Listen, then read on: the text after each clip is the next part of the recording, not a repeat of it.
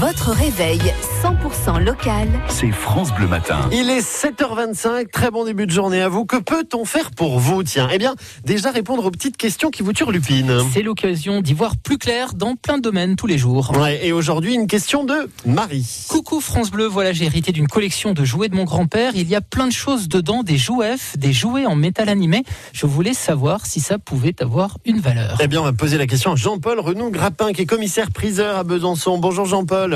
Bonjour.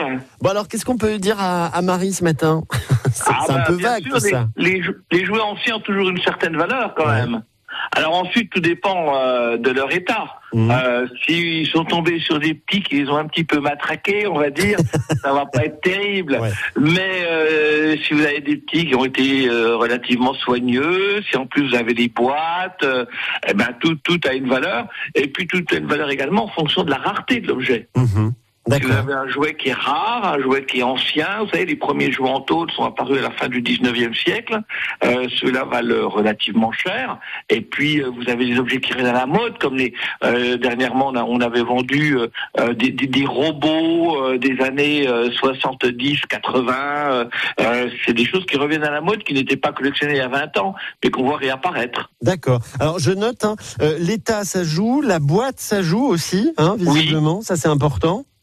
Oui, il faut pas qu'il y ait de, il faut pas qu'il y ait de- d'objets, euh, de- de- de- d'accessoires manquants, si possible. D'accord. C'est des choses qui sont euh, qui sont importantes, oui. Ok. Euh, elle nous a parlé de Jouef, euh, Marie, dans sa question. C'est oui, quoi C'est des petits trains, c'est ça marque emblématique franc-comtoise et même française du train électrique. Euh, alors, ce n'est pas la marque la plus chère. hein. La marque la plus chère, c'est Markling, et Fleischmann également. Euh, Jouef est une marque, on va dire, un petit peu plus populaire, mais de qualité quand même, Mhm. euh, mais qui a été beaucoup vendue. On va dire que ça vaut un petit peu moins cher, mais il y a quand même toujours des pièces qui sont un peu rares, qui ont été moins vendues. Euh, il faut voir que toutes les pièces qui étaient qui n'étaient pas vendues dans les boîtes standards euh, sont en général plus rares. Euh, les choses qui sont euh, qui étaient vendues dans les boîtes un petit peu, euh, on va dire oui standards, euh, celles-là sont forcément un petit peu moins chères. C'était moins haut de gamme, mais après vous pouviez grimper dans la gamme.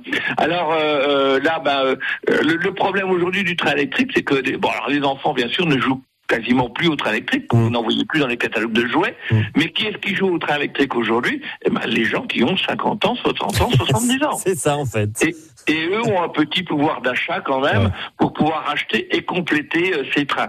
Sachant que dans le train, ce qui vaut, ce sont les motrices et les wagons, les rails, les accessoires ne valent pas grand-chose en général. D'accord, ok. Bon, eh ben, oh, voilà. On a déjà euh, quelques premiers éléments de réponse pour Marie, puis pour vous qui nous écoutez.